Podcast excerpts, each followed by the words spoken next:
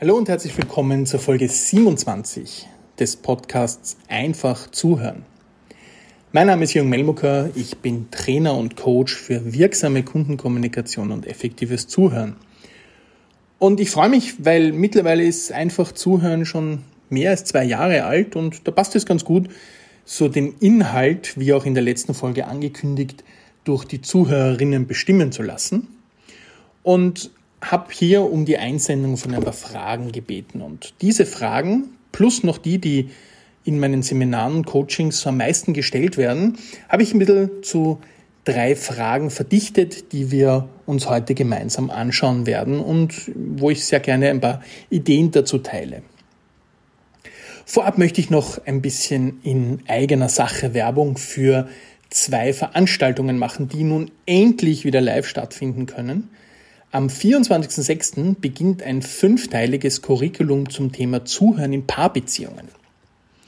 Oft funktioniert Kommunikation zwischen Partnern ja nicht optimal. Es entstehen Missverständnisse, Unklarheiten und wir investieren vielleicht auch mit Dauer der Beziehung viel zu wenig Zeit in den gegenseitigen Austausch und in das richtige Zuhören.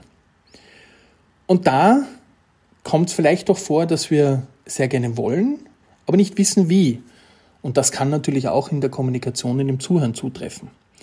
Und um das Thema Zuhören in diesen Beziehungen so ein bisschen zu reflektieren, sich Übungen anzuschauen, vor allem auch zu üben und zu erleben, dazu gibt es jetzt hier in Tullnerbach, also in der Nähe von Wien, im wunderschönen Wienerwald, ab 24. Juni die Gelegenheit dazu. Und ich lade alle, die in der Paarbeziehung sagen, ja, da könnte man mal gemeinsam was unternehmen, da könnte man mal hier uns vielleicht mit dem Thema des Zuhörens beschäftigen, lade ich ein, beim Seminar dabei zu sein, obwohl ich vorausschicke, dass wir nur in kleinen Gruppen arbeiten.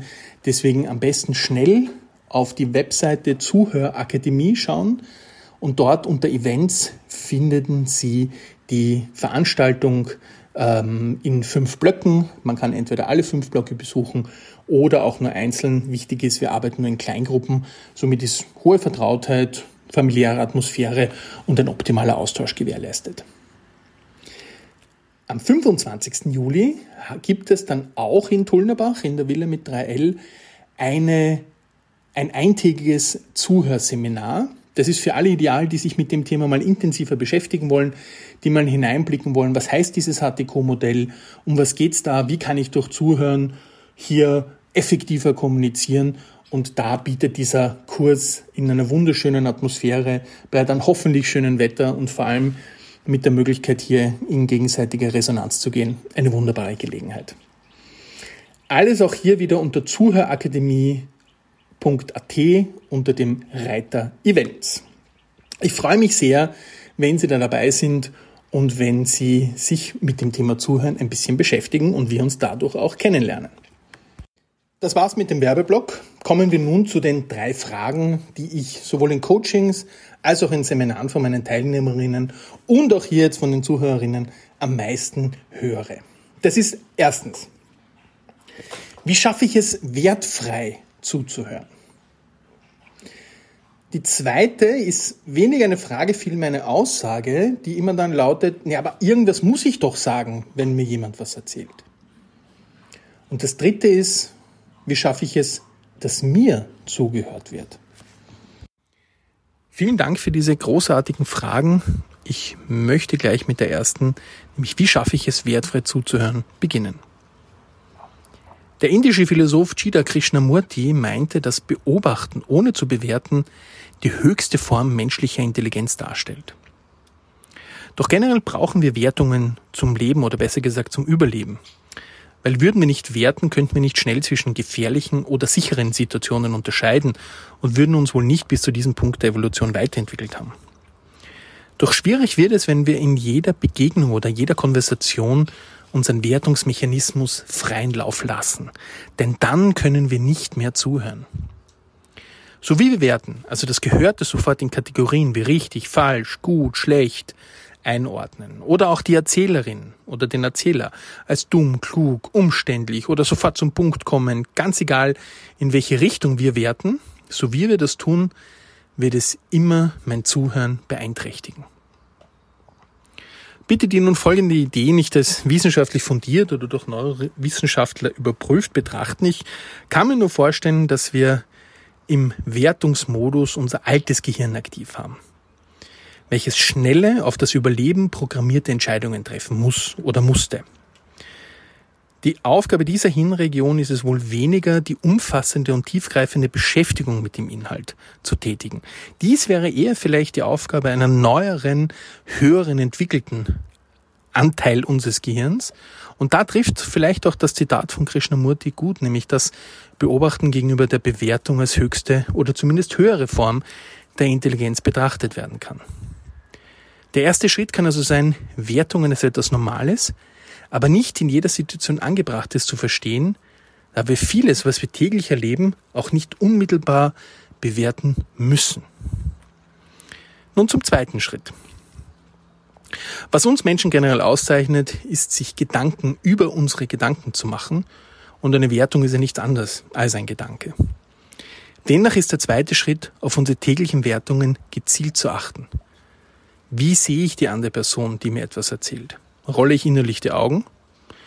Wenn aus meiner Sicht eine Kleinigkeit Anlass für die Verzweiflung einer anderen Person darstellt, denke ich mir nach den ersten Sätzen, bitte, was für ein Blödsinn ist denn das schon wieder? Ich werde nicht alle Informationen aufnehmen. Ich werde vor allem nicht die emotionalen Botschaften lesen, die sich hinter den sachlichen Inhalten verstecken. Mir wird aufgrund der Wertung viel entgehen, weil die Wertung Ausdruck meiner Gedanken ist und meine Gedanken nicht mehr fokussiert auf Thema und Person sind, sondern wie durch die Wertung vernebelt und verfälscht. Jeden Tag passieren in Gesprächen Missverständnisse, Unklarheiten und Konflikte, weil wir die Worte durch den Filter unserer Wertungen hören und nur mehr die Inhalte hören, die unsere Wertung oder unser Urteil bestätigt. Otto Schama, Professor am MIT, beschreibt in seiner Theory, Theory U vier Arten des Zuhörens. Und die erste Form nennt er Downloaden. Dieses Zuhören dient nur der Bestätigung des eigenen Urteils, der eigenen Theorie und ist somit wenig effektiv. Mit Schama und seinen Schritten des Zuhörens beschäftigen wir uns an einer anderen Stelle intensiver. Es ging mir nur darum, hier an dieser Stelle das auch als Bekräftigung für das wertfreie Zuhören zu verwenden. Hören wir nur das, was unsere Wertung bestätigt, so sind wir jetzt nur zu einem kleinen Teil zu einer gemeinsamen und kooperativen Lösung bereit. Es gilt also, die eigenen Wertungen zu beobachten und diese Schritt für Schritt wegzulassen. Uns einfach auf das einzulassen, was vom Gegenüber kommt, vom Anfang bis zum Ende.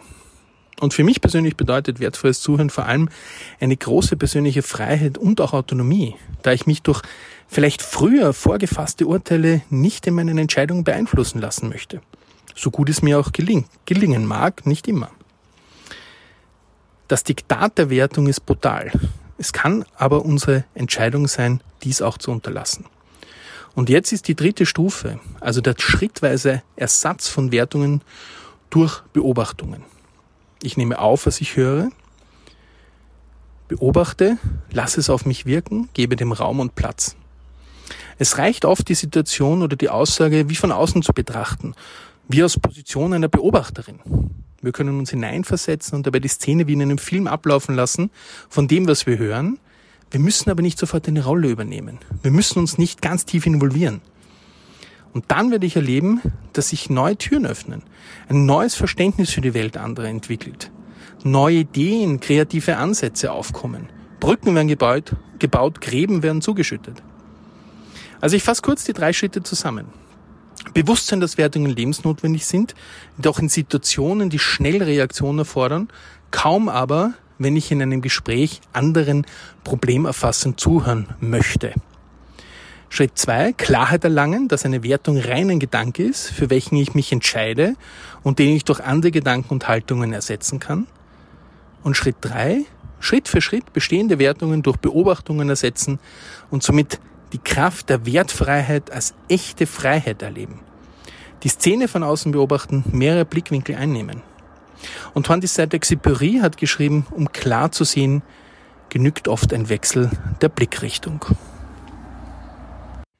Kommen wir nun zur zweiten Frage. Allerdings ist dies eher eine Aussage und die lautet, aber ich muss doch etwas sagen.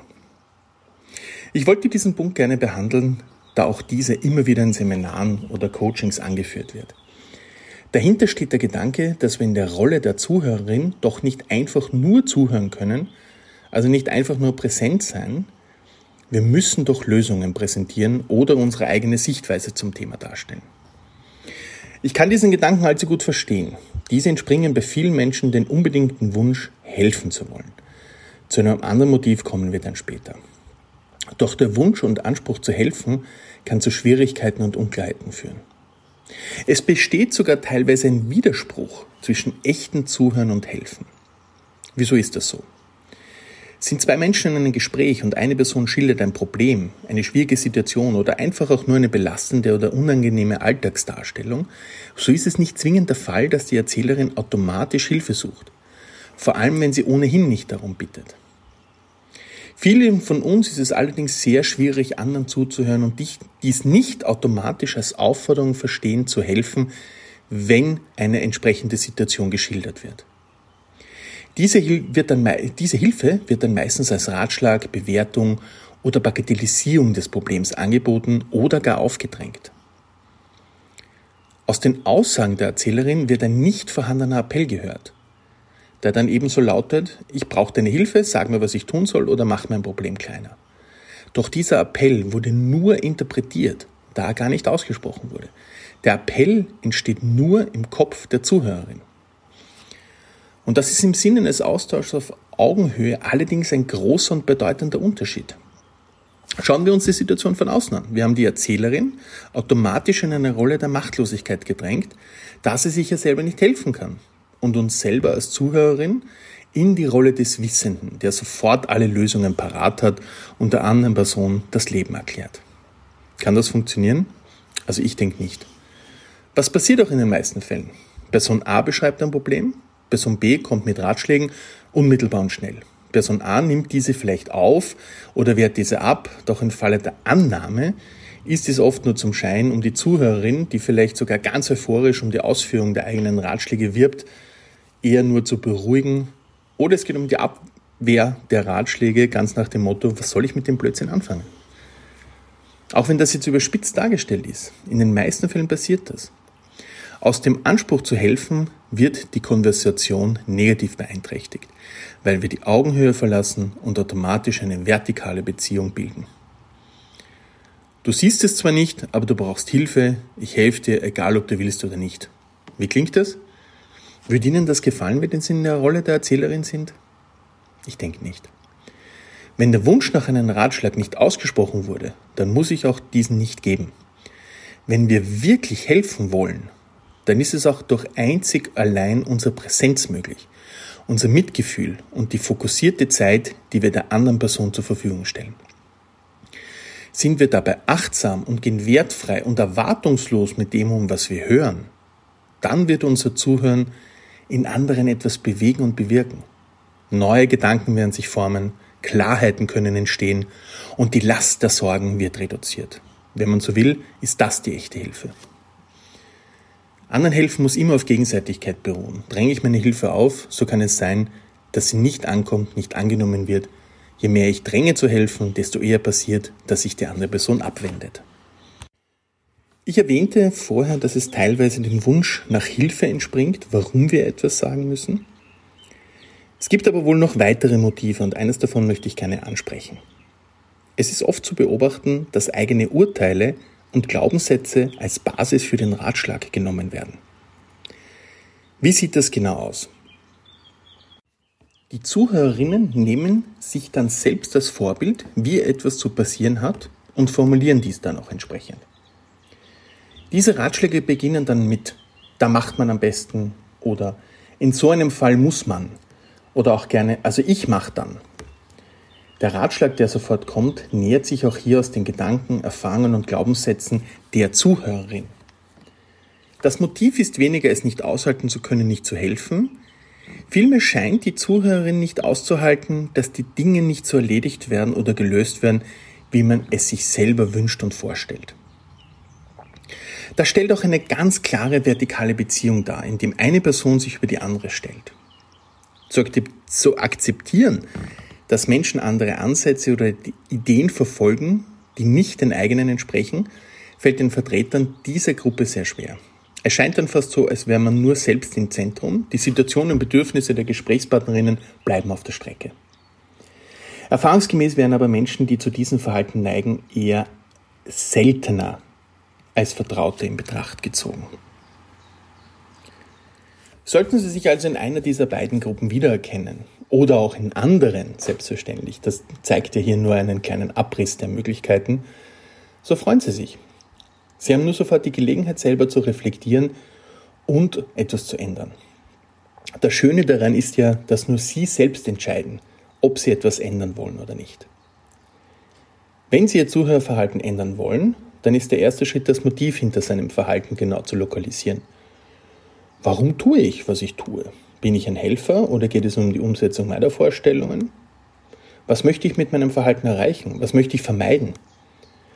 Sie werden spannende Antworten finden, wenn Sie bereit sind, sich darauf einzulassen. Genau an diesen Stellen ist eines eindeutig. Zuhören Weg, sein eigenes Zuhörverhalten zu reflektieren oder in eine gewünschte Richtung zu optimieren, ist ein Weg zur Persönlichkeitsentwicklung. Wie genau das aussehen kann und was sich dahinter verbirgt, werde ich in einer weiteren Folge behandeln. Albert Schweitzer hat gesagt, die größte Entscheidung deines Lebens liegt darin, dass du dein Leben ändern kannst, indem du deine Geisteshaltung änderst.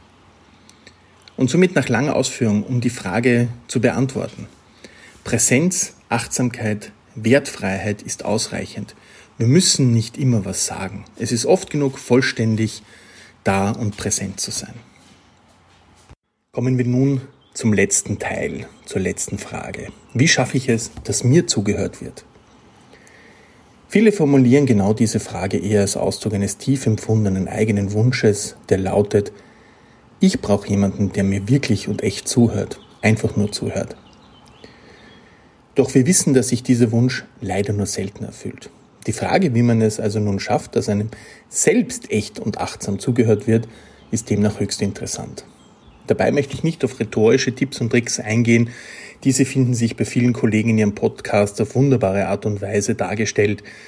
Ich sehe die Rhetorik aber auch weniger als Königsweg, eher die Wirkung als Vorbild und die Unbeirrbarkeit, den eigenen Werten und Vorstellungen zu folgen. Warum hören gute Zuhörerinnen den anderen so zu, wie sie zuhören? Ich kann hier nur für mich sprechen, wenn ich das Attribut zu guter Zuhörer überhaupt für mich in Anspruch nehmen darf. Wenn ich persönlich Menschen zuhöre, wertfrei in ihre Welt eintauche, dann spüre ich, wie etwas auch in mir wächst und sich formt. Aus den Worten meines Gegenübers entsteht in mir etwas komplett Neues. Es entstehen Bilder, Ideen, Geschichten, Gedanken, Emotionen. Ich sehe es wie ein Geschenk, mit dem ich verantwortungsvoll und behutsam umgehe. Und vielleicht ist Geschenk auch ein gutes Gleichnis für diese Fragestellung. Schenke ich nur, um auch beschenkt zu werden? Weil dann ist das Geschenk nur Mittel zum Selbstzweck und man wird entlarvt. Schenke ich aber, um echte Freude zu verbreiten und ohne Erwartung, dann werde auch ich Geschenke empfangen, wovon wieder viele vom Herzen kommen und die größte Freude bringen. Genauso ist es beim Zuhören. Die Gretchenfrage könnte also lauten, wie hältst du es weiter mit dem Zuhören, auch wenn dir nicht zugehört wird? Bleibe ich meinen Ansprüchen und Haltungen treu, auch wenn ich diese wenig bis selbst nie erlebe? Ich für mich persönlich kann das eindeutig mit Ja beantworten. Denn ich und viele Zuhörerinnen da draußen erleben, anderen zuzuhören als Bereicherung, auch ohne Gegenleistung. Ich erlebe es als große Form der Wertschätzung, wenn mich andere Menschen ins Vertrauen ziehen. Meine persönliche feste Überzeugung ist es, werden immer mehr Menschen in den tatsächlichen Genuss guten Zuhörens kommen und somit immer mehr selber verinnerlichen, was Zuhören Positives mit uns macht, dann wird sich das wie ein schönes Geflecht über unsere Gesellschaft legen. Das wird lange dauern, aber eine Reise beginnt mit dem ersten Schritt, sei sie auch noch so lange. Also um hier eine kurze Antwort zu finden, wenn wir anderen zuhören, wird auch uns zugehört. Doch mein Wunsch dass mir zugehört wird, sollte nicht das Motiv sein, welches mich zuhören lässt. Und wir werden uns Schritt für Schritt mit Menschen umgeben, die ähnliche Verhaltensweisen und Kommunikationswerte leben wie wir. Du kannst die Menschen in deinem Umfeld nicht ändern, aber du kannst die Menschen in deinem Umfeld ändern. Und damit möchte ich die heutige Folge mit dem erneuten Hinweis auf die kommenden Seminare und Webinare der Zuhörerakademie beenden. Danke für die Aufmerksamkeit und wünsche viel Spaß beim Zuhören.